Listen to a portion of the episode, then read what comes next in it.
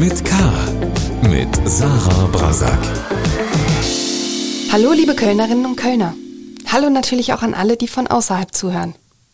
Ich bin Sarah Brasak und unterhalte mich in Talk mit K jede Woche mit interessanten Menschen aus dieser Stadt. Bevor ich Ihnen meinen heutigen Gast vorstelle, gibt es aber zunächst einen Hinweis auf den Sponsor. Dieser Podcast wird präsentiert vom Online-Privatkredit der Sparkasse Köln-Bonn. Einfach auf sparkasse-kölnbonn.de slash Kredit vorbeischauen, Wunschbetrag plus Laufzeit eingeben und Antrag bequem von zu Hause abschließen. Und dann heißt es schon bald Super Jeile Zick statt Alltagstrott. Volker Lange ist seit 1981 Polizist in Köln und hat alles erlebt, was man erleben kann. Geiselnahmen mit mehreren Toten, Fälle von sexuellem Missbrauch, Raubüberfälle und den Einsturz des Stadtarchivs. Seit kurzem ist er im Ruhestand. Davor war er viele Jahre Leiter der Polizeiwache in Ehrenfeld und damit auch für Einsätze im Stadion zuständig, weshalb er von Ultras des ersten FC Köln massiv bedroht und sogar attackiert worden ist. Über seine Erfahrungen im Dienst hat Volker Lange zusammen mit Tim Stienauer, Polizeireporter des Kölner Stadtanzeiger, ein Buch geschrieben. Es heißt Mittendrin, ein Kölner Polizist erzählt. Ich wollte von Volker Lange wissen, wie geht man als SEK-Einsatzleiter vor, wenn ein Geiselnehmer einen mit Menschen gefüllten Reisebus gefangen nimmt? Welche Einsätze haben ihn zum Weinen gebracht? Wie trainiert man sich Angst in Gefahrenlagen ab? Und wie hat sich die Kriminalität in Köln verändert?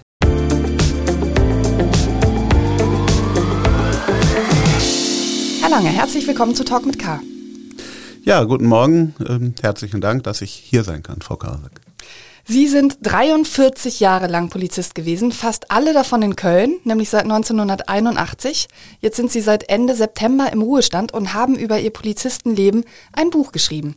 Sie waren Streifenbeamter, Motorradpolizist, Zivilfahnder, Leiter bei der Bereitschaftspolizei. Sie haben Einsätze im Stadion bei FC-Spielen geleitet und Sie waren Kommandoführer eines SEK, also eines Spezialeinsatzkommandos.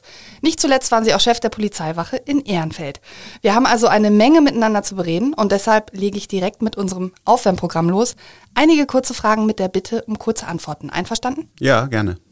Was ist Ihr liebstes Polizeijargon-Wort?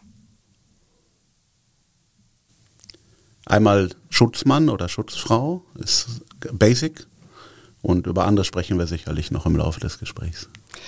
Was muss man als Ehefrau eines Polizisten, nennen wir ihn Volker Lange, aushalten lernen?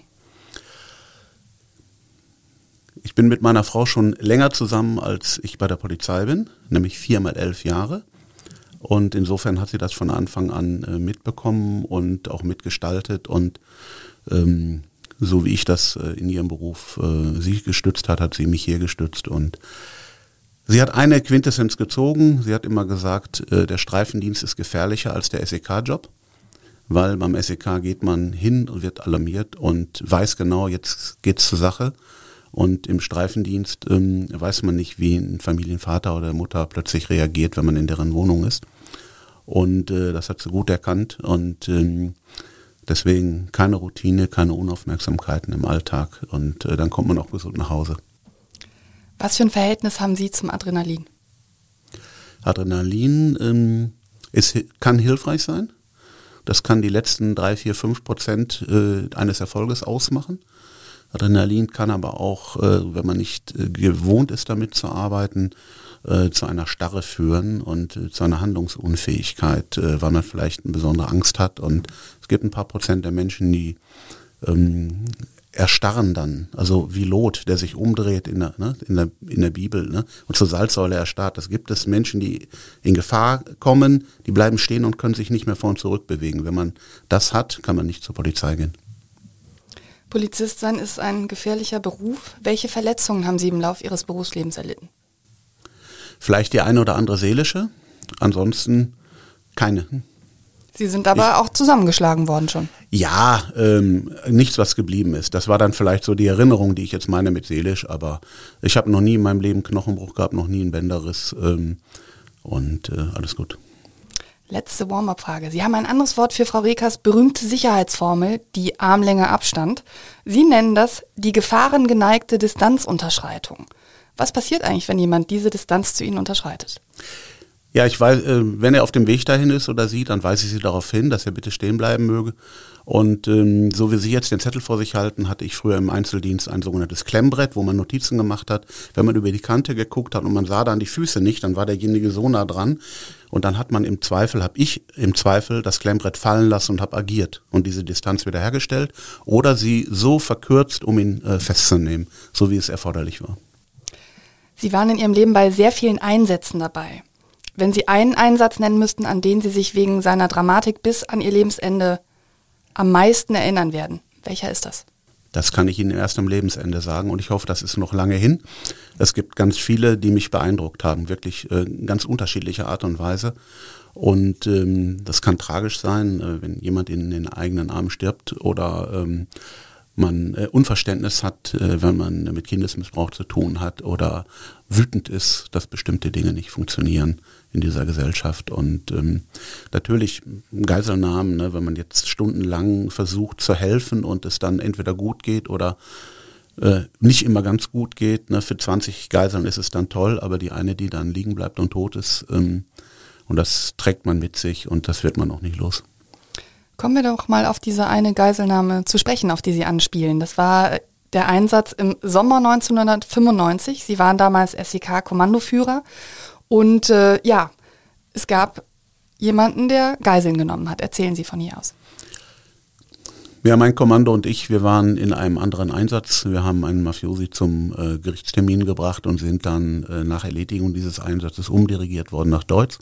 Da stand der Stadtrundfahrtbus und mit Blick auf den Dom auf der anderen Rheinseite und ähm, da gab es einen, einen Vorfall, da hat äh, ein Businsasse den ähm, Busfahrer erschossen, hat dann Geiseln genommen, ohne dass die Polizei das wusste. Dann ist ein Streifenwagen dorthin gekommen, ähm, weil ähm, jemand den Notruf gewählt hatte und die eintreffenden Kollegen sind dann von dem äh, Leon Bohr, das ist der spätere Täter, ähm, angeschossen worden. Und in dieser Phase sind wir mit ganz rudimentären Informationen äh, dorthin gefahren und haben Erstmaßnahmen treffen wollen.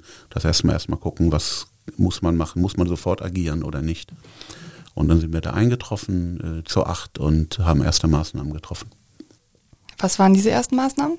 Dass wir uns eine, die Autos abgestellt haben, uns zu Fuß angenähert haben von verschiedenen Richtungen, um eine gute Informationsbasis zu erarbeiten für nachrückende Kräfte äh, Sie müssen sich vorstellen, ein Reisebus ist ein großes Fahrzeug, in der Regel links keine Tür, rechts dann zwei Türen, eine schmale Eingangstür, die gehen alle langsam auf. Äh, es ist hoch, man kann nicht reinsehen, man kommt auch nicht ohne weiteres in einen Bus rein. Ähm, das sind alles Dinge, ähm, die wir kennen aus dem Training. Und ähm, das ist sowieso das A und O, dass man viele Lebenssituationen kennt. Und ähm, ja, da kann man nicht einfach hingehen, anklopfen und anfangen zu diskutieren, Entweder muss ich da rein mit Gewalt, ähm, aber die Hydraulik muss ich überwinden, alle solche Dinge oder Glas und das ist nicht ganz ohne. Sie waren der Kommandoführer an dem Tag. Wie haben Sie entschieden? Ich habe in der ersten Phase entschieden, als noch alles aufgebaut wurde. Insgesamt hat das Ganze ja über sieben Stunden gedauert, aber in den ersten Minuten hatten wir eine Gelegenheit. Wir haben festgestellt, dass ähm, der Busfahrer ähm, äh, tot über dem, oder ein, eine Person, vermutlich der Busfahrer tot über dem Lenkrad lag und eine Person mit einem, einer Sturmhaube bekleidet äh, da rumhantiert hat. Wir wussten aber, und ein Kollege, der neben mir stand, äh, der hat dann durch die Optik seiner Maschinenpistole geguckt und hat gesagt, äh, ich habe ihn sicher im Visier. Und äh, ich habe dann gesagt, wir schießen hier nicht in dieser Situation, weil wir noch nicht wussten, ist das ein Einzeltäter, äh, sind das zwei, was ist, wenn wir den jetzt äh, bekämpfen und äh, erschießen was macht der mögliche Zweite dann? Und die Verantwortung für äh, 20 weitere Menschen oder für den Tod 20 weiterer Menschen ähm, konnte man, äh, konnte ich da nicht äh, übernehmen, die Verantwortung. Und nachher ist man immer schlauer, es war ein Einzeltäter, ähm, das war aber äh, zu keiner Weise safe und mit Menschenleben spielt man nicht. Ne? Was geschah dann? Ja, dann äh, sind wir immer stärker geworden, was äh, unsere Erkenntnislage anging. Dann ist eine neue Polizeiführung äh, mit Herrn Granitzka, ist man immer beruhigt, wenn der da war, äh, sehr erfahren ähm, und sehr respektvoll auch im Umgang äh, mit Menschenleben, aber auch mit äh, Spezialeinheiten. Und diese Mischung hat dann nachher dazu geführt, dass ähm, ein Zugriff erarbeitet wurde gemeinsam, bei dem ähm, naja, in der Zwischenzeit ist noch eine, eine äh, Geisel erschossen worden, tragischerweise. Die Situation spitzte sich also zu? Ja, das war schon sieben Stunden Nervenkrieg, ne, das muss man schon sagen. Und ähm, da kann man, wenn man genug Zeit hat, äh, diese ganzen Stationen, also ich kann den Film ablaufen lassen in meinem Kopf. Und ähm, naja, schlussendlich äh, ist dann ähm, Leon Bohr mit der Schusswaffe bekämpft worden, hat sich dann auch im weiteren Verlauf, wie das Gericht Medizin dann festgestellt hat, auch selber noch Hand angelegt, sich auch selber noch einen Schuss äh, schwer verletzt verpasst. Und Sie sprechen jetzt vom Geiselnehmer. Leon Bohr, der mhm. Geiselnehmer, ja, der mhm. da drin äh, agiert hat. Äh, der ist zu Tode gekommen oder ist äh, angeschossen worden und hat sich dann äh, selbst gerichtet.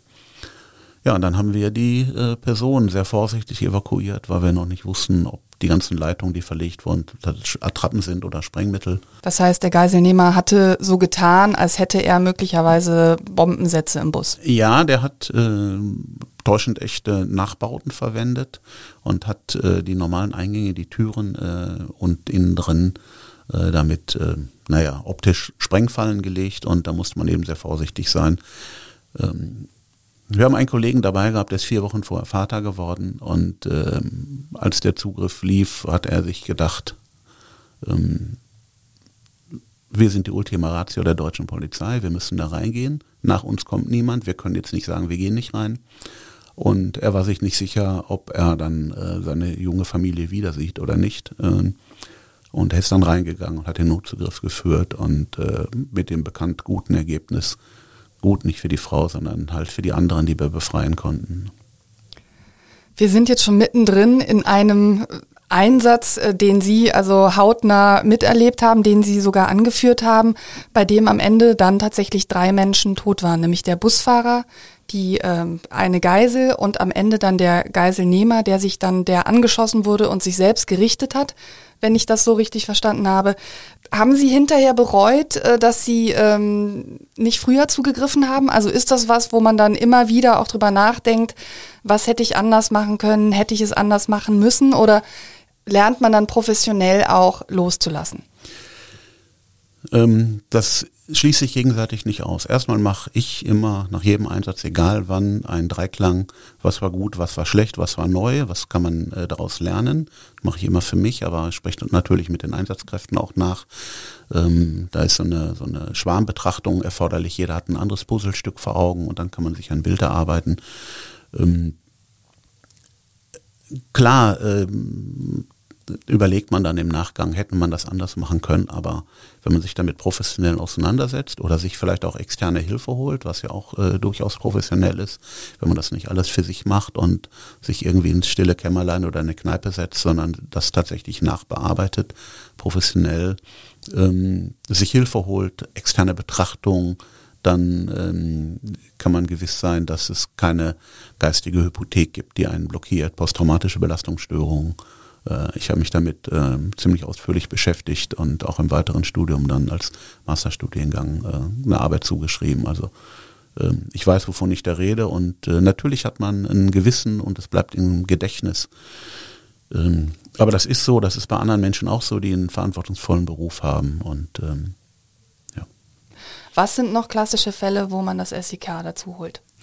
Alle Fälle, wo es Informationen gibt, dass äh, der oder die Täter besonders bewaffnet sind oder besonders armiert äh, im, im Sinne äh, geschützt oder äh, also wo man speziell, es gibt eine Erlasslage dazu und da steht eben drin, in, äh, in welchen Fällen man ähm, diejenigen äh, braucht, die eine besondere Ausrüstung haben oder wenn es in einer besonderen Höhe ähm, äh, agiert werden muss oder so, ist auch nicht jedermanns Sache, in der 17. Etage auf den Balkon zu klettern, um von da aus einzudringen. Das könnten dann vielleicht auch Höhenretter, aber die sind eben keine Polizisten und ähm, deswegen gibt es da ganz unterschiedliche Einsatzanlässe und äh, manchmal ist es auch nur ein gutes Legendenverhalten, was man in den Tag legen kann, dass man also in der falschen Rolle ähm, etwas, etwas ähm, ja, vorspielt und dann das Überraschungsmoment ausnimmt. Das kann eben nicht, nicht jeder und es wäre auch ungerecht und unfair, ähm, jemand aus dem Streifendienst in eine solche Lage zu schicken, wenn es dafür ausgebildete, teuer ausgebildete Spezialistinnen und Spezialisten gibt.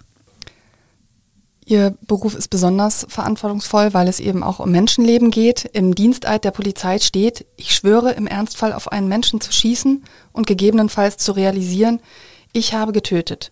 Sie mussten im Dienst selbst zum Glück nie einen Menschen töten. Ja, das ist der, ähm, der Diensteid nicht, wie er im Gesetz steht. Es gibt äh, einen juristisch formulierten Diensteid, aber in dem Grenzgang, also in einer Fortbildungsstätte der Polizei NRW, ist der quasi übersetzt. Und da ist es in der Tat so, man muss realisieren, dass man da hingehen muss, wenn andere weglaufen. Ähm, man muss äh, im Zweifel Gewalt anwenden oder auch Gewalt erfahren. Und ähm, ja, das ist, äh, es ist nicht, hat ja keiner gesagt, dass Polizeibeamter oder Beamtin ein leichter Beruf ist. Ne? Das weiß man vorher, das bestätigt sich, hat sich bestätigt in 43 Dienstjahren.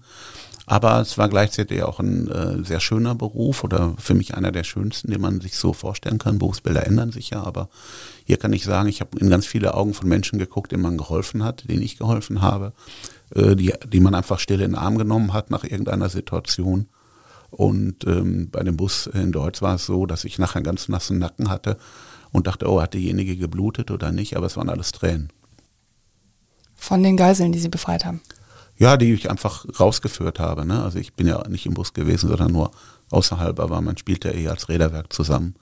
Und äh, ja, wenn die dann rauskommen und man ist einfach nur ein stiller Anker und begrüßt die wieder im richtigen Leben, dann spürt man diese Dankbarkeit. Es waren ja auch vielsprachige Menschen, die da unterwegs waren als Touristen. Und äh, das ist schon, äh, das prägt einen. Jetzt hat ja jeder Mensch eigentlich einen natürlichen Reflex, sich nicht in Gefahr zu begeben, nicht unbedingt anzugreifen, schon gar nicht auf jemanden zu schießen. Wenn man Polizist wird, wie ähm, wird einem diese Angst oder dieser natürliche Reflex abtrainiert in, in der Ausbildung?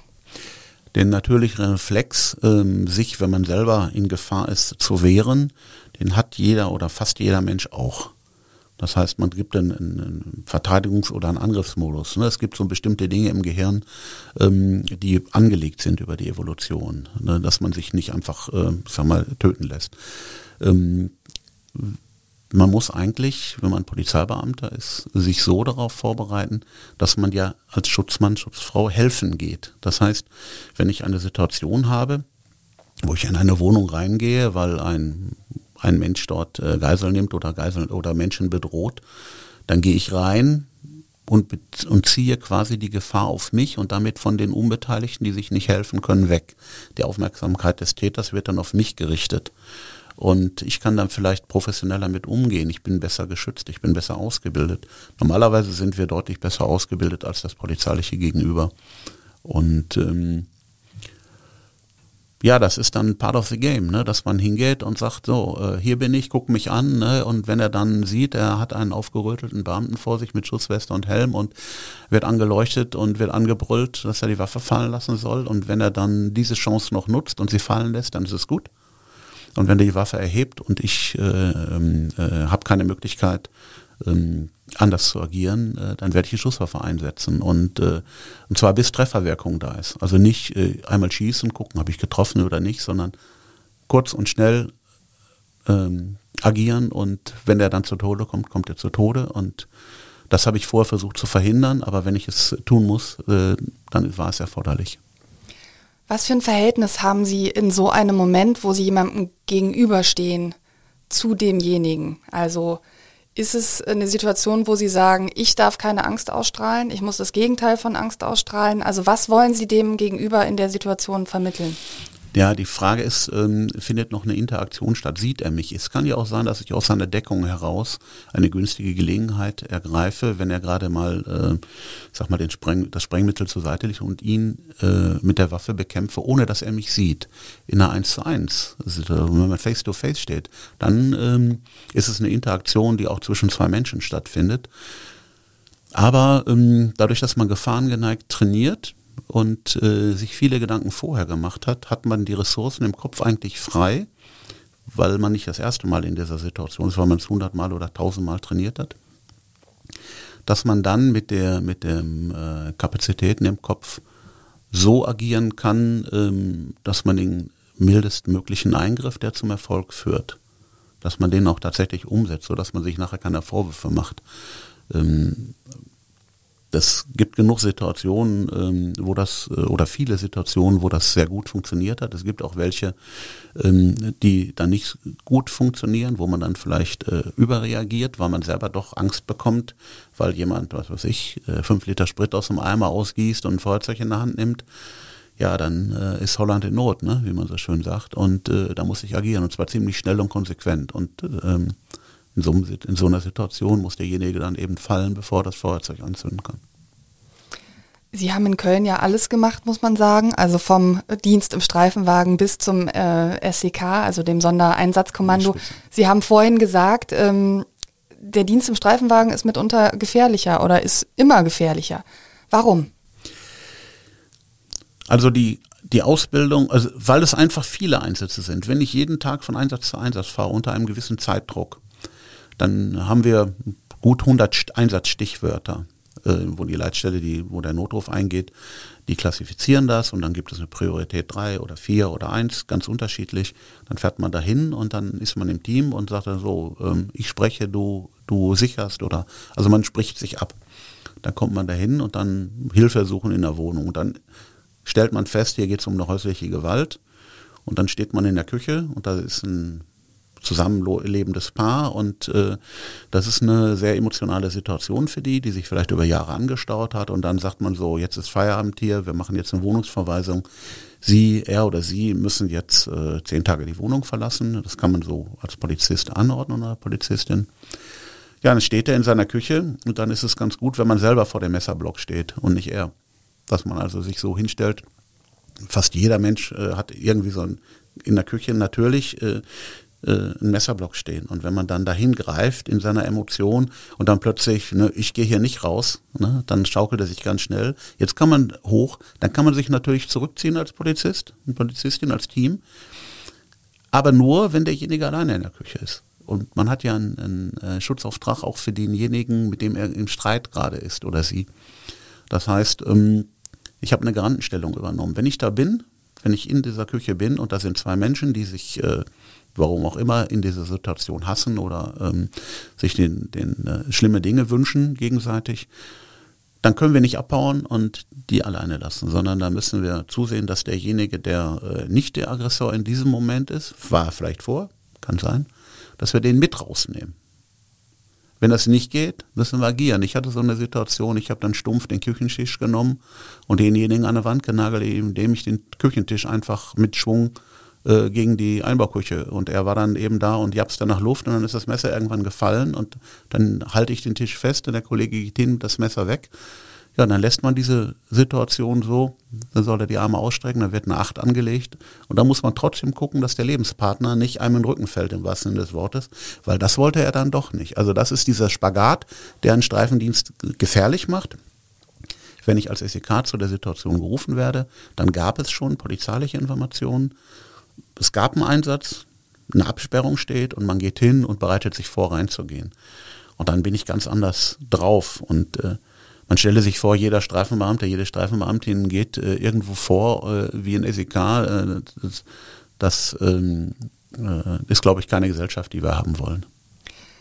Interessant, dass Sie das gerade mit dem Messerblock beschrieben haben. Also Sie gehen ja dann tatsächlich in eine Küche und gucken eben, wo sind gefährliche Dinge, äh, auf die ich achten sollte in so einem Moment.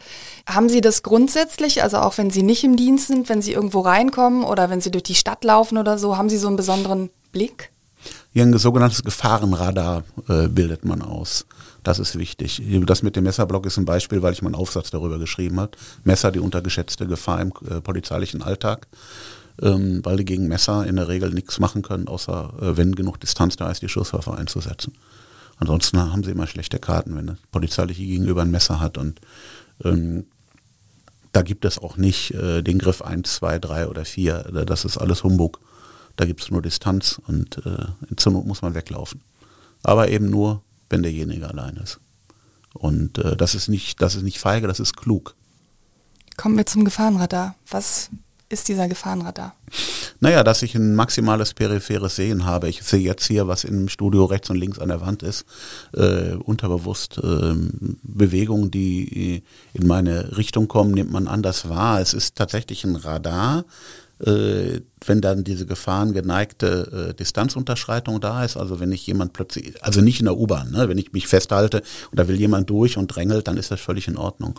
Aber wenn ich irgendwo äh, unterwegs bin und es kommt mir jemand ohne für mich erkennbaren Grund zu nahe, dann stellen sich halt die, die Nackenhaare auf oder die Antennen und dann guckt man eben. Und dann hat man die Hände im positiven Bereich und hat die nicht in der Tasche und pfeift und wartet, bis man umgehauen wird, sondern dann hat man die eben vor dem Körper, dass wenn etwas passiert, dann kann ich agieren, ne? kann ich sagen Stopp oder diesen berühmten Rekermeter, ne? die Hand ausstrecken und wenn die dann eben die Nase oder das Gesicht trifft, dann ist das eben so. Dann war er offensichtlich zu nah dran.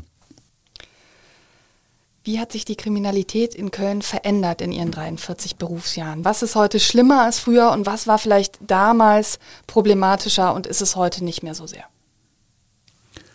Das ist zu komplex, äh, die, äh, um das auf die Schnelle zu beantworten. Erstmal polizeiliche Arbeit, äh, die Gesellschaft und die Kriminalitätsformen ändern sich, die passen sich an. Schlaue Kriminelle machen immer das, wo man mit dem geringsten ähm, äh, mit dem geringsten Aufwand den maximalen Profit, äh, Profit erreichen kann. Ich will mal Beispiel Corona nennen. Da gibt es eben Leute, die äh, in der Pandemiezeit äh, Geld verdienen, indem sie Menschen betrügen, die ähm, minderwertige, minderwertige gefälschte Gegenstände verkaufen oder so, ne? die vielleicht früher Drogen verkauft haben und jetzt ist aber plötzlich die Gewinnmarge höher. Ne?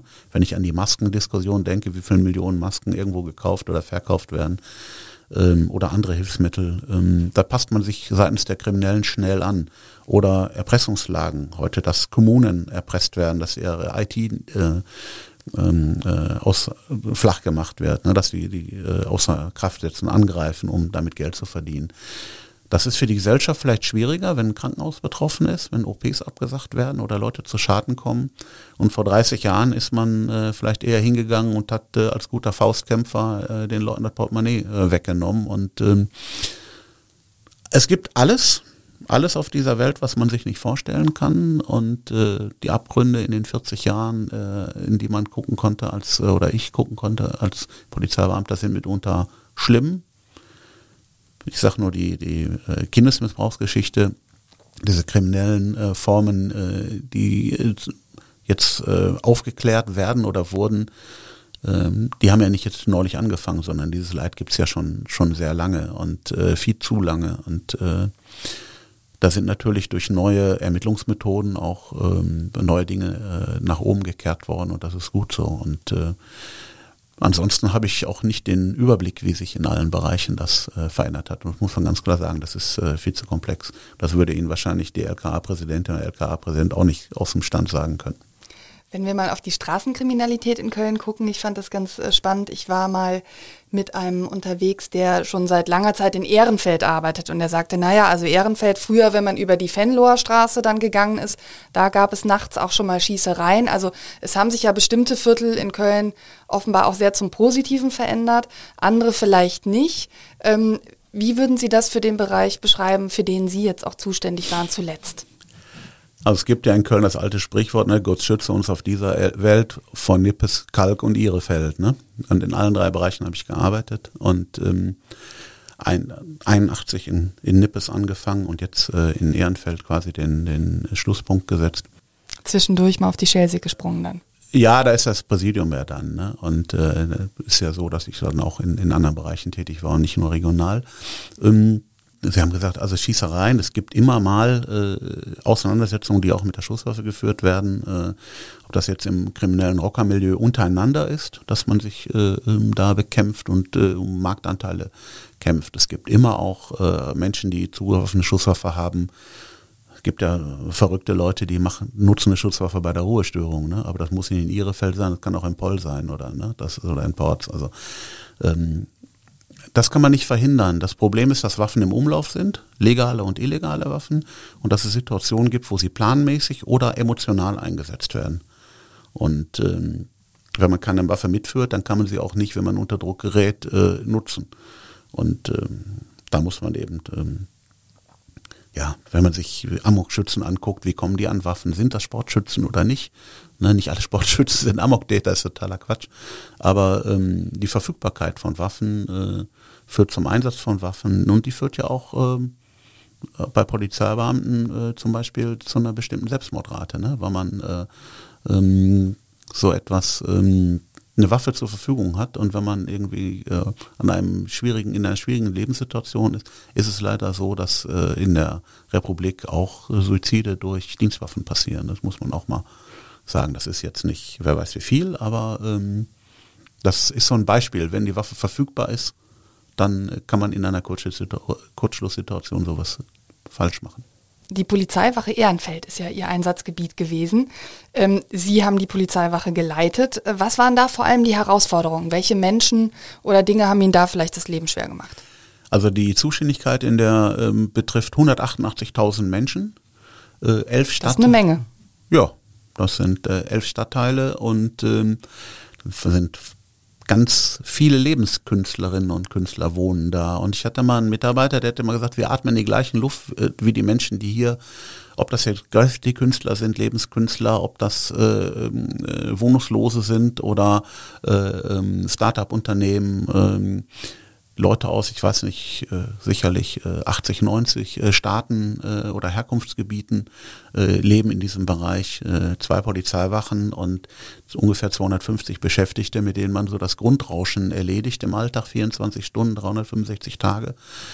Das ist schon sehr bunt und sehr spannend. Und wenn ich aus meinem Büro äh, schaue, dann schaue ich auf die ähm, Venloer Straße und auf der anderen Seite schaue ich auf den Bahnhof Ehrenfeld mit äh, bunten Graffitis über die NSA ein ganz, tolle Gemälde. Ähm, ja, und als die das für, zum Beispiel hergestellt haben, hatten die ein Problem, für die Hebebühnen Strom zu bekommen. Und ähm, wir haben 24 Stunden auf. Also haben wir denjenigen, die das gemacht haben im Auftrag, ähm, selbstverständlich ihre Kabeltrommel bei uns in der Tiefgarage anschließen lassen und haben so einen kleinen Beitrag geleistet. Ähm, das würden vielleicht nicht alle machen und fände das irgendwie blöd, aber ich habe das so entschieden und äh, wenn da jemand anders drüber denkt, ist mir das egal. Jetzt war es als Chef der Polizeiwache in Ehrenfeld ja auch Ihr Job, die Einsätze im Stadion bei FC-Spielen zu leiten. Jetzt ist ja der FC ein Fußballclub, der in dieser Stadt sehr, sehr beliebt ist. Er hat äh, sehr viele Fans und ich habe mich gefragt, wie stehen Sie eigentlich zu ihm aus? Privater wie professioneller Perspektive? Das Professionelle ist, dass ich das trennen kann, das Private und das Dienstliche. Ähm, es ist in der Tat so, ich habe im September 2010 diese Funktion übernommen. Ich habe zwei Monate später, im November 2010, äh, das erste Derby Köln gegen Mönchengladbach gemacht. Ähm, jetzt bin ich fußballaffin. Ich war schon 1975 äh, beim Derby Newcastle gegen Sunderland in England und habe mir äh, Spiele angeguckt und ähm, habe auch ähm, relativ viel, ich habe Fußball gespielt früher, aber leidenschaftlich, aber schlecht oder nicht gut. Und als ich das übernommen habe, die Funktion, habe ich auch ein Interview im Geisburg Echo beim FC gegeben, weil das natürlich ein, ein äh, großer Player ist in dem äh, und ich habe gesagt, meine Schuhe sind nur aschenplatztauglich, äh, spielen müsst ihr, aber ich helfe, dass ähm, ähm, die Spiele vernünftig und sicher stattfinden können. Köln ist ein Phänomen. Köln hat, egal wie es sportlich steht, fast immer ein ausverkauftes Haus. Ich habe ja die Bundesliga, die zweite Liga, die Euroleague erlebt, Länderspiele erlebt, aber auch unterschiedliche Präsidentschaften, ähm, sowie ja, und ein, ein ähm, ein Wachsen der Mitglieder auf über 100.000 in, in der Zeit. Das ist äh, schon, eine, schon eine Menge, sind natürlich nicht alles Kölnerinnen und Kölner, sondern es ist auch viel Umfeld. Ja, und ich habe viele ungezählte Einsätze gemacht, äh, geleitet und ähm, ich habe in der Zeit, in den äh, zehn Jahren, keinen einzigen Vorwurf seitens der auch der aktiven Fanszene, die zum Teil auch die Heimat äh, von kriminellen Störern sind, von äh, Straftätern rund um den Fußball. Ähm, da ist mir nie ein Vorwurf gemacht worden, zum Beispiel im, im äh, dass ich eine Strafanzeige bekommen hätte, weil ich etwas falsch gemacht hätte. Oder weil wir zu hart eingeschritten sind oder so. Ne? Das äh, äh, bin ich auch stolz drauf. Und ähm, ja, weil ich sehr angemessen äh, mit meinen äh, Leuten vorgegangen bin. Aber die ausgestreckte Hand, ich habe als erstes als ich den Job übernommen habe, alle mir bekannten äh, Stakeholder angeschrieben per Mail und mich kurz vorgestellt und äh, bis zu Kapos der wilden Horde, die ich angeschrieben habe und ähm, gesagt haben, äh, ich würde gerne ins Gespräch kommen und zwar anlassunabhängig, weil ich jetzt die nächsten Jahre hier das Gesicht bin und ähm, verantwortlich bin. Es gab sehr unterschiedliche Reaktionen, einige haben nicht reagiert, viele haben reagiert. Äh, ich habe diesen ganzen Schriftverkehr noch, wenn ich den mal so lese, dann ähm, äh, war das schon ein guter Ansatz und es hat nicht alle gefreut, aber das lag auch am Verhalten von einigen und natürlich gab es dann irgendwann Banner und äh, äh, gegen mich oder das muss man sich aber auch erarbeiten.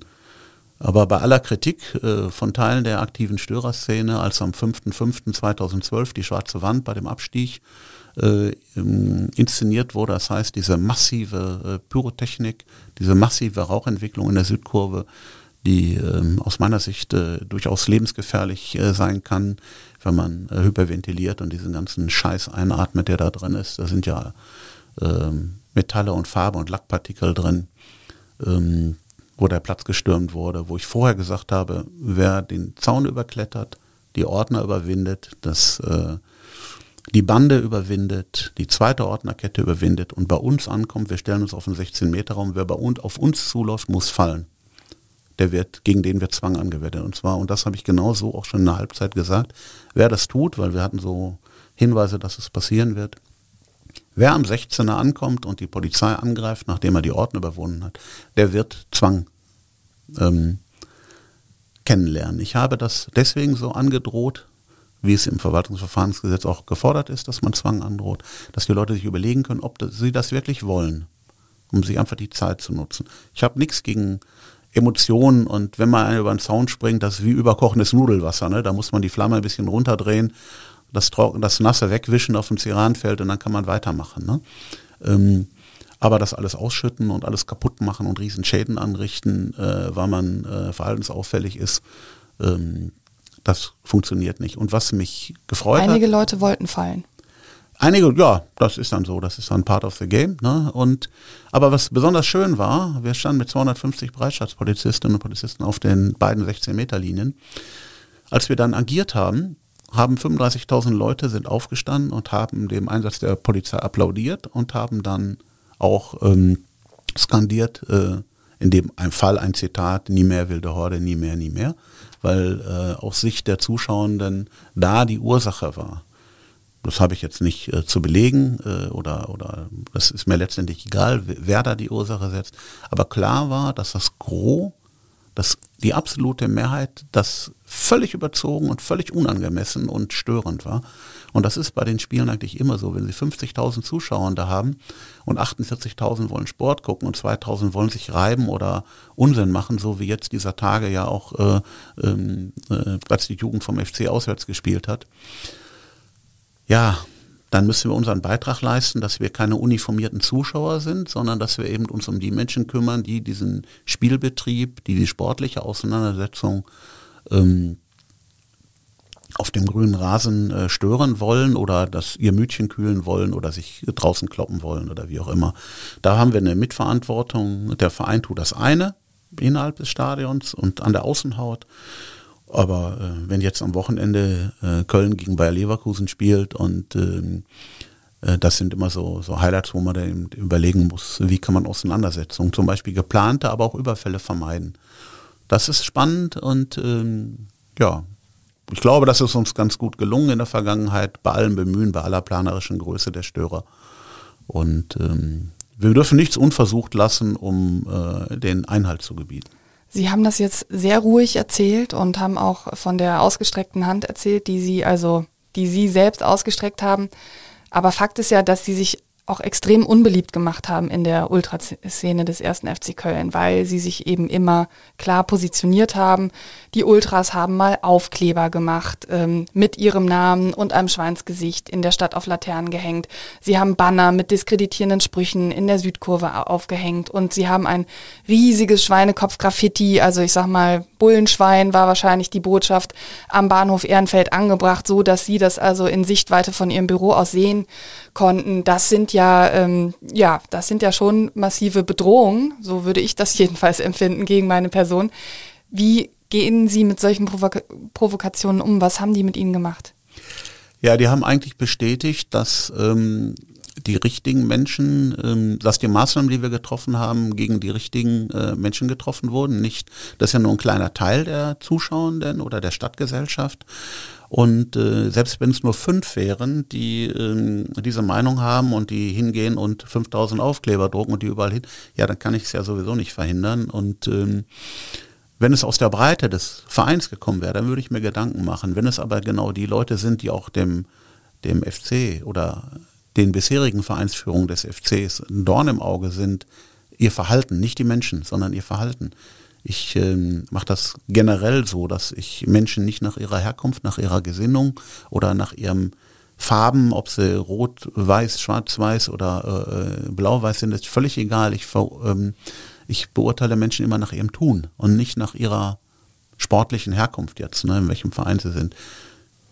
Trotzdem sind das ja persönliche Bedrohungen. Also ähm, ich sag mal, andere Politiker, die persönlich bedroht werden, wie Karl Lauterbach oder so, die kriegen dann selbst einen, einen Schutz. Ja, ähm, da wird dann geguckt, der Mann hat eine Tochter, der Mann hat eine Frau. Ähm, also es werden ja diverse Maßnahmen in die Wege geleitet. Sind das keine Situationen, wo Sie sagen, jetzt wird's persönlich, ähm, jetzt habe ich auch Sorge um mich oder vielleicht sogar um meine Familie?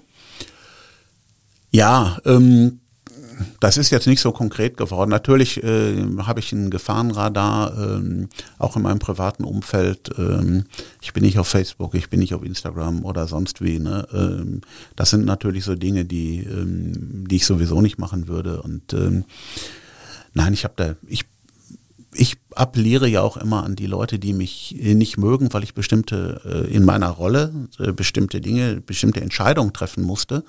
Ähm, wenn die sich selbst reflektieren, dann äh, können wahrscheinlich die allermeisten meine Rolle auch verstehen. Die Gruppendynamik ist manchmal das Problem. Äh, wenn man die Leute einzeln äh, spricht, mal irgendwo separiert und mit denen äh, spricht. Ich habe auch einen gehabt, einen Störer, der immer wieder aufgefallen ist, der hat mich mal auf der Wache besucht. Äh, ich bin aber auch von der Mutter von dem Störer angesprochen worden, der immer wieder aufgefallen ist, äh, der gesagt hat, die gesagt hat, was kann ich eigentlich meinem Sohn sagen? Und dann habe ich gesagt, wenn es dynamisch wird, dann soll er einfach mal bis zehn zählen. Ja, und dann hat sie mir eine Woche später gesagt, ja, wenn der bis zehn zählt, sagt er, dann sind die anderen 30 Meter weiter und er ist hinten dran und nicht mehr mittendrin. Dann habe ich gesagt, ja, dann ist doch das Ziel eigentlich erreicht. Dann ist er dabei, aber er muss ja nicht in der schlagenden Fraktion dabei sein. Ja, und äh, ich finde, das sind junge Leute, die viel Potenzial haben. Das sieht man in Choreografien, das sieht man in Kreativität. Aber die Kreativität darf eben sich nicht darauf erstrecken, äh, an jeder Ecke irgendwelche Graffitis und irgendwas zu verschandeln ohne Ansehen äh, ähm, äh, der Örtlichkeit oder so. Das ist, das sind Dinge, die, die auch ihre Freunde und auch ihre Familie nicht wollte. Aber ähm, manchmal geht eben geht's eben mit ihnen durch und ich habe keine Angst vor irgendwelchen äh, äh Beleidigungen, Bedrohungen. Ähm, Sie sind sogar damit, selbst schon zusammengeschlagen worden von uns. Ja, ich bin, ja, das ist ja dann, wenn man so, wir haben einen Termin wahrgenommen. Ralf Remmert als mein Vertreter, jemand von der Sportstätten GmbH, äh, der vom Verein, wir haben beim Spiel Köln gegen Bayern, man stelle sich vor, Köln gewinnt 3 zu 2 gegen Bayern München und mit Schlusspfiff meinen dann Ultras, wir müssten uns, die wir für ihren, für ihren Komfort über Licht diskutiert haben, müssten uns überfallen, eine Mütze klauen, den Ralf zusammentreten auf dem Boden, mich umstellen und provozieren. Und die Bereitschaftspolizei war dann da und hat uns da aus der Situation äh, befreit. Ja, es gab dann einen äh, Gerichtsprozess, weil zwei Leute festgenommen wurden auf dem Ralf, am Ralf sitzend, auf dem Boden in Uniform und die sind letztendlich freigesprochen worden und wenn ich den ähm, die äh, Medienvertreter, die in dem Prozess waren, richtig äh, in Erinnerung habe, hat der Oberstaatsanwalt gesagt äh, bei diesem Freispruch, der Rechtsstaat hat gesiegt, äh, aber ähm, das Schweigeverhalten hier, die Omerta, kennt er eigentlich nur aus mafiösen Strukturen. Und äh, so haben wir den, das auch erlebt. Und äh, ja, das, das ist schon allerhand. Ne? Das äh, muss man schon sagen. Äh, äh, ne? Oliver Kahn würde sagen, haben nicht die Eier dazu zu stehen, was sie gemacht haben. Ne? Beschimpfungen gegen Polizisten. Ist das immer mehr Alltag geworden, auch in Köln? Ja, die Kolleginnen und Kollegen aus dem Streifendienst berichten schon, dass es äh, ein schwieriges Arbeiten ist in bestimmten Bereichen. Ähm, aber ich habe ich hab vor, vor, vor 30 Jahren oder vor 35 Jahren auch schon äh, Beleidigungen erfahren. Da habe ich mal irgendwann, dann muss man ja auch so sprechen, dass man die Peer Group erreicht und habe dann denjenigen dann mal zur Rede gestellt und habe gesagt, pass mal auf, mein Freund, erstens, zweitens, drittens, viertens, ne? Und äh, klar kann man sich dann entschuldigen und kann auch die Entschuldigung dann annehmen. Ne? Das, äh, aber sonst, ja, Polizei ist vielfältig und wenn man, wir haben ja die, wir sind ja jahrelang die einzige Gesellschaftsform gewesen, Gesellschaftsform äh, als verlängerter Arm der Gesellschaft, der 365 Tage, 24 Stunden in Brennpunkten unterwegs ist. Ne? Ob auf dem Neumarkt oder äh, in irgendwelchen Großwohnanlagen oder ähm, auch ähm, beim Vorstandsvorsitzenden, wo, wo ähm, in der Wohnung äh, Dinge passiert sind, die, ähm, ja, da ist das größte Problem, dass es nicht publik wird. Ne? Aber trotzdem muss es bearbeitet werden.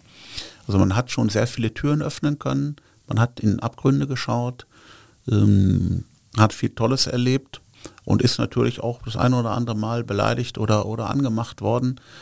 Aber unterm Strich, ähm, ich konnte damit immer gut umgehen und äh, ich bin jetzt auch nicht so nah dran, dass ich sagen kann, wie ist das heute. Ne, wir haben natürlich jetzt auch äh, Kolleginnen, äh, die dann schon mal berichten, wo dann irgendeiner, der, der gefesselt auf dem Boden liegt, dann hochguckt und sagt, du bist nur bei der Polizei, weil du früher nicht ordentlich gefickt wurdest. Weil du jetzt Macht ausüben kannst. Das sind dann Dinge, wo die Kollegin dann sagt, ey, hallo, ne, ich habe eine ganz normale Ausbildung gemacht und äh, ein Teil dieser, dieser ähm, Beschimpfungen sind eben sexualisierte Gewalt.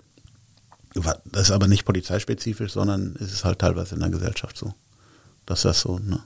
Das sind ja auch die, die, die homophoben. Das heißt, die weiblichen so. Polizistinnen haben damit mehr zu kämpfen als die männlichen. Ja, jetzt in dieser, in der, ne, das, äh, wenn dann eine Bitch oder so gesagt wird, das ist natürlich, äh, das ist ja schon, schon fast ein Modewort, ne? Und äh, man kann ja natürlich sagen, ich habe einmal einem gesagt, was würdest du denn sagen, wenn das einer über deine Mutter sagt? Und kam eine Antwort? Ja, kam natürlich ein Aufbrausen. Ne? Er sagt, ja, denken hilft. Einfach mal drüber nachdenken. Ne? Jetzt steht die Polizei ja manchmal auch selbst in der Kritik. Also da wird dann überzogenes Verhalten bei Demonstrationen vorgeworfen, also äh, ähm, auch, auch in Teilen Gewalt. Was entgegnen Sie so einer Kritik? Ich habe ja sieben Jahre bei der Bereitschaftspolizei in der Abteilungsführung gearbeitet und bin bundesweit Demonstrationsansätze gefahren. Erst einmal in Berlin, Castor, überall. Ähm, erstmal ist die Arbeit eines Polizisten, einer Polizistin in einer Demonstration ähm, was sehr lobenswertes, weil wir schützen ja das Versammlungsrecht. Na, dass wir, wir, auch wenn rechts links demonstriert, wir sind der Garant dafür, dass man im Rahmen der gesetzlichen Möglichkeiten demonstrieren kann. Und wenn ich jetzt eine Sitzblockade habe und ich muss die irgendwie auflösen, weil äh, der, die Versammlung sonst nicht weiterkommen kann. Ich habe dann auch immer versucht, vielleicht äh, während ich mit denen, die gesessen haben, äh, verhandelt habe, den Demonstrationszug über eine Seitenstraße vorbeizuführen, um, wenn das fünf Kilometer sind und man geht 100 Meter Umweg, äh, ist es vielleicht verhältnismäßiger, als diese, diese Leute wegzutragen und eine Stunde dazu stehen oder die letzten drei dann irgendwie mit Zwang äh, da weg, weghauen zu müssen. Man kann vieles äh, intelligent lösen und das macht auch Spaß. Es äh, ist, ist, sehr anspruchsvoll. Ich hatte in der Bereitschaftspolizei äh, in der Abteilungsführung sehr kreative Leute. Und auch der, der Chef war äh, sehr kreativ und wir konnten wirklich bundesweit glaube ich, schon Maßstäbe setzen äh, im, im, friedlichen Umgang in Demonstrationen. Und ähm, ja, wenn sie irgendwo hinkommen und ähm, beim, beim Castor bin ich auf den Bauernhof gefahren, wo ein Streifenwagen umstellt war, wo sechs Leute drin waren von 70 Mann. Ähm, ja, dann bin ich dann hingefahren als Chef und habe gesagt, was ist hier los? Ne? Ich habe als erstes gesagt, wem gehört der Hof? Und da sagte einer, dem Opa, aber der Opa schläft schon. Da habe ich gesagt, okay, wer ist der Erste in der Erbfolge?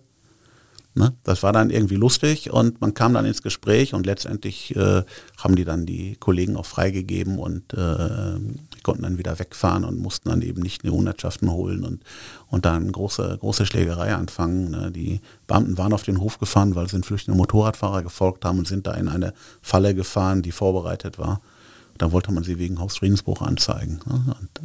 Alles Unfug und äh, da muss man mit den Leuten mal sprechen und das habe ich vor Ort dann hinbekommen und als erstes habe ich den Hundertschaftsführer, den Chef von der Einheit weggeschickt und habe gesagt, du bist mir sehr emotional, geh mal zehn Meter weg.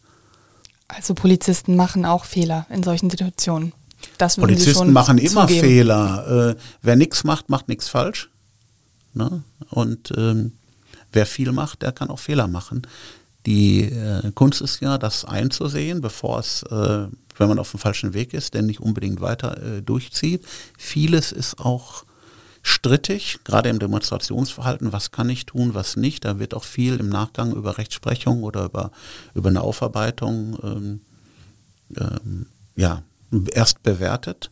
Das ist auch ein sehr dynamisches Umfeld. Ähm, ja, manchmal muss man eben zum Beispiel Auflagen. Wenn ich jetzt eine Demonstration mache als Versammlungsbehörde, äh, kriegen der, der Anmelder eine Bestätigung, aber der bekommt Auflagen, nämlich dass man zum Beispiel bestimmte Symbolik im Bereich rechts nicht benutzen darf. Ob das Zahlenfolgen sind oder ähm, andere Dinge, ein bestimmtes Outfit. Ne? Und dann kann man eben, wenn die Rechten äh, in dem Fall dann zusammenkommen, auch äh, optisch prüfen. Halten die sich an die Auflagen oder nicht? Und wenn sie das eben nicht tun, kann man eben auch Maßnahmen treffen und Ordnungswidrigkeitenanzeigen schreiben. Und äh, das dauert dann und äh, wenn das dann eben von 1000 Leuten 700 sind, dann kann es schon mal sein, dass man dafür drei Stunden braucht und dass die Demonstration dann äh, quasi nicht mehr stattfinden kann. Aber daraus lernen beide Seiten. Wir stellen uns besser auf, dass wir mehr Leute zur Kontrolle haben. Und die müssen sich eben andere Dinge überlegen. Aber das ist sehr spannend und äh, war sehr kurzweilig. Und äh, auch das hat mir viel Spaß gemacht und ich bin, ähm, auch wenn es belastend war, ne, irgendwo 40 Stunden beim Castor nicht schlafen können, äh, ist, ist belastbar und natürlich macht man Fehler, aber ähm, die haben jetzt nicht zu irgendwelchen Konsequenzen geführt, weder im Gesundheits äh, von anderen Menschen noch, äh, dass sie irgendwie rechtlich belangt wurde oder so. Das ist Ihr Nachfolger als Chef der neuen Polizeiwache in Köln-Ehrenfeld ist eine Chefin. Sie heißt Mareike de Falk. Ähm, was können Polizistinnen besser als Polizisten? Das weiß ich nicht. Das äh, muss der oder diejenige jeweils ähm, entscheiden. Es sind ja verschiedene, wenn Sie jetzt auf die Management-Ebene gehen, äh, auf der Sie jetzt gerade sind, ähm, dann gibt es da aus meiner aus meinem Verständnis äh, keinen Unterschied. Das äh, ist eine Erfahrungssache. Ähm, ich gebe jetzt den Staffelstab oder habe den weitergegeben und äh, wir haben uns vorher ausgetauscht. Ähm, als, sie den, als klar war, dass sie meine Nachfolgerin wird, haben wir uns äh, zusammengesetzt und haben uns sehr gut und äh, äh, freundschaftlich und kollegial unterhalten. Aber es ist auch eine Frage des Anstandes, ähm, dass man jetzt ihre Arbeit ähm, nicht weiter begleitet und, und äh, da drauf schaut, ähm, sondern ich bin zur Seite getreten und jetzt sind andere in der Verantwortung. Und ähm, von meinem Eindruck her äh, ist sie äh, sehr talentiert und äh, äh, wird das äh, genauso gut machen wie ich, aber sicherlich anders. Aber das ist auch gut so. Jeder Jack ist anders, sagt man ja in Köln. Und ich glaube, dass die Bürgerinnen und Bürger in, in Ehrenfeld und Umgebung in guten Händen sind. Ich würde mit Ihnen gerne noch über einen sehr traurigen Tag in Köln sprechen, und zwar den Tag, als das Stadtarchiv eingestürzt ist. Sie waren da im Dienst. Was war Ihre Aufgabe an dem Tag und welche Erinnerungen haben Sie an den Tag? Das war der 3.3.2009 in der Mittagszeit. Der Tag hat eigentlich super angefangen, weil äh, der Wachdienst der PE Mitte, ich war damals in der Stollkasse, äh, Stellvertreter, mein, äh, mein Chef war im Lach im Krankenhaus, wurde operiert. Und so dass ich in dieser Zeit die, die äh, mich über die, um die Kölner Innenstadt gekümmert hat. Der Tag fing gut an, der Wachdienst hatte anlassbezogen 17 Hells Angels aus dem Verkehr gezogen, die sich daneben benommen haben in der Nacht. Das ist an sich ja schon mal eine gute, äh, gute Maßnahme. Aber das hat mittags keinen mehr interessiert. Äh, ich habe äh, mit Frau Schwan-Werbes telefoniert, da ging es um Hospitation. Als ein Kollege dann reinkam und gesagt hat, lich mal auf, ne, und hatte mich ein bisschen gewundert. Und ähm, er hat dann gesagt, in der Stadt stürzen Häuser ein und da liegen Menschen runter. Und dann habe ich das Gespräch beendet. Wir sind dann rausgefahren, haben den Einsatz, der war schon angefahren von der Leitstelle, bin dann vor Ort gefahren. Ich mache mir immer gerne selber ein Bild. Und man kann vor Ort äh, das, das anders ähm, fühlen und, und viel ohne jeden Zeitverlust ne, sehen und Entscheidungen treffen.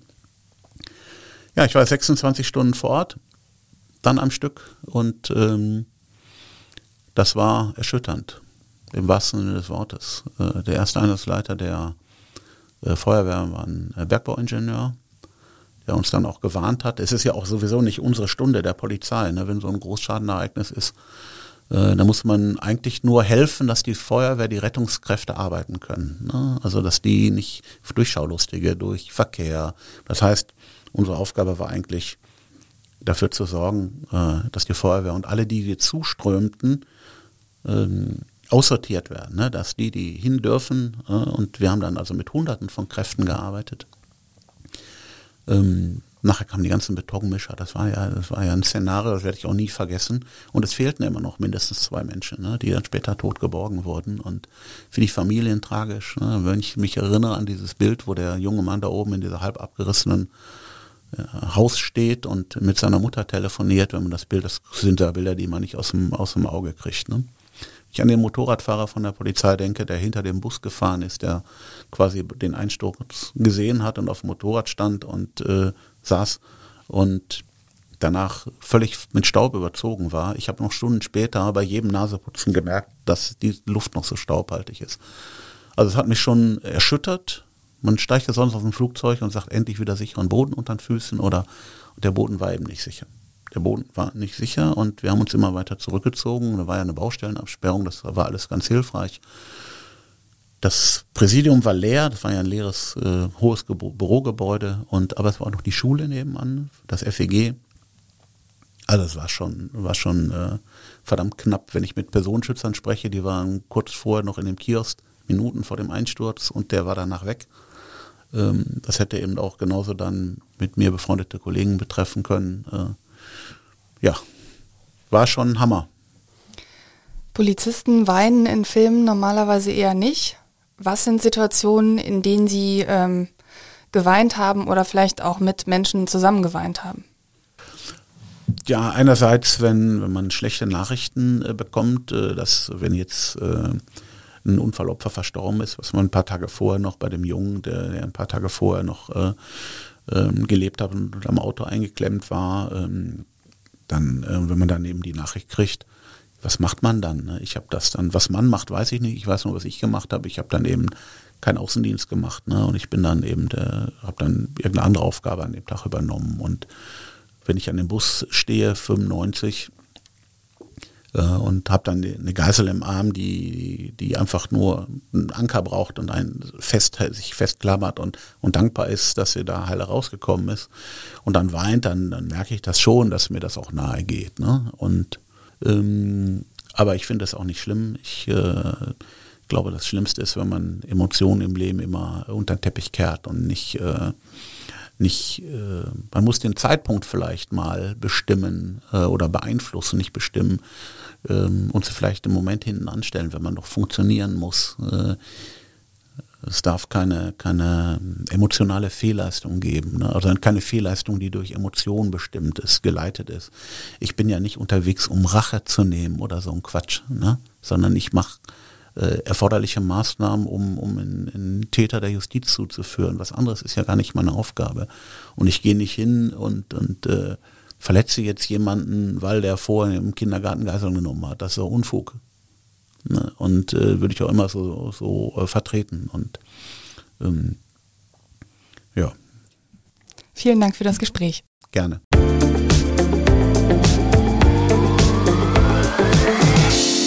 Ja, und Ihnen danke ich fürs Zuhören und lege Ihnen das Buch von Volker Lange noch einmal ans Herz. Es heißt Mittendrin, ein Kölner Polizist erzählt und ist gerade im Lempertz Verlag erschienen. Vielen Dank sage ich auch nochmal an unseren Sponsor. Dieser Podcast wird präsentiert vom Online-Privatkredit der Sparkasse Köln-Bonn.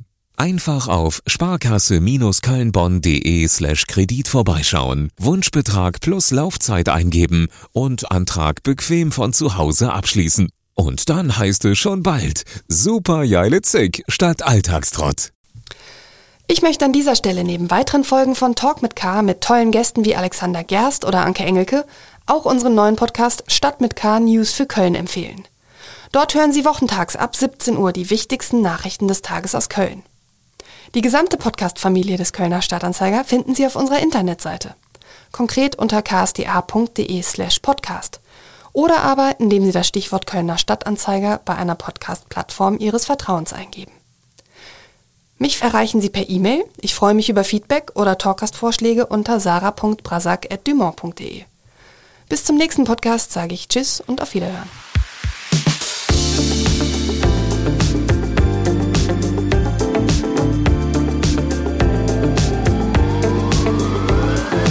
Talk mit K.